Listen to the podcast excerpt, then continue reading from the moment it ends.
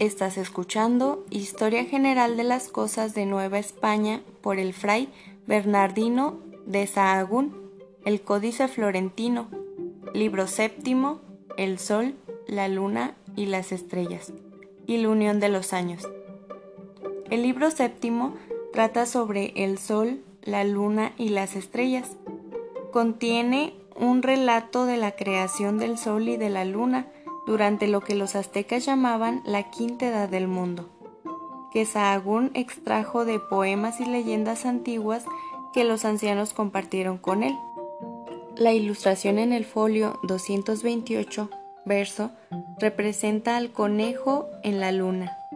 Los antiguos mesoamericanos afirmaban que en la luna llena se podía ver el contorno de un conejo, un efecto visual que resulta de la combinación de las manchas oscuras causadas por la apariencia de las elevaciones y los caracteres en la superficie de la luna, pero a la que ellos le adjudicaban una razón mitológica.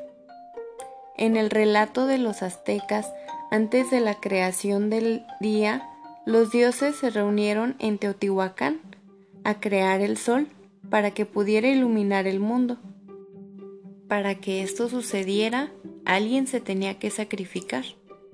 El dios Tezcusistecatl, también conocido como Texistecatl, se ofreció de voluntario, pero también era necesario otro dios.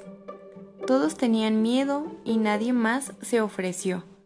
Entonces recurrieron a Nanahuatzin, que estaba cubierto de pústulas, y él aceptó con dignidad. Ambos dioses se prepararon para el sacrificio, haciendo penitencias durante cuatro días. Tezcusistecatl utilizó plumas, oro y fragmentos afilados de piedras preciosas y de coral, mientras que Nanahuatzin utilizó materiales humildes y ofreció su sangre y pus. Se encendió una gran hoguera y todos los dioses se reunieron a su alrededor a medianoche. Pero cuando llegó el momento de que Tezcusistecatl se arrojara al fuego para transformarse en el sol, vaciló y se detuvo. Nanahuatzin, en cambio, se arrojó valientemente al fuego y comenzó a brillar. Solo entonces Tezcusistecatl, que era envidioso, hizo lo mismo para transformarse en un segundo sol. Los dioses no habían contado con que hubiera dos luces de igual brillo en el cielo, por lo que uno de ellos tomó un conejo y lo lanzó al segundo sol para disminuir su brillo.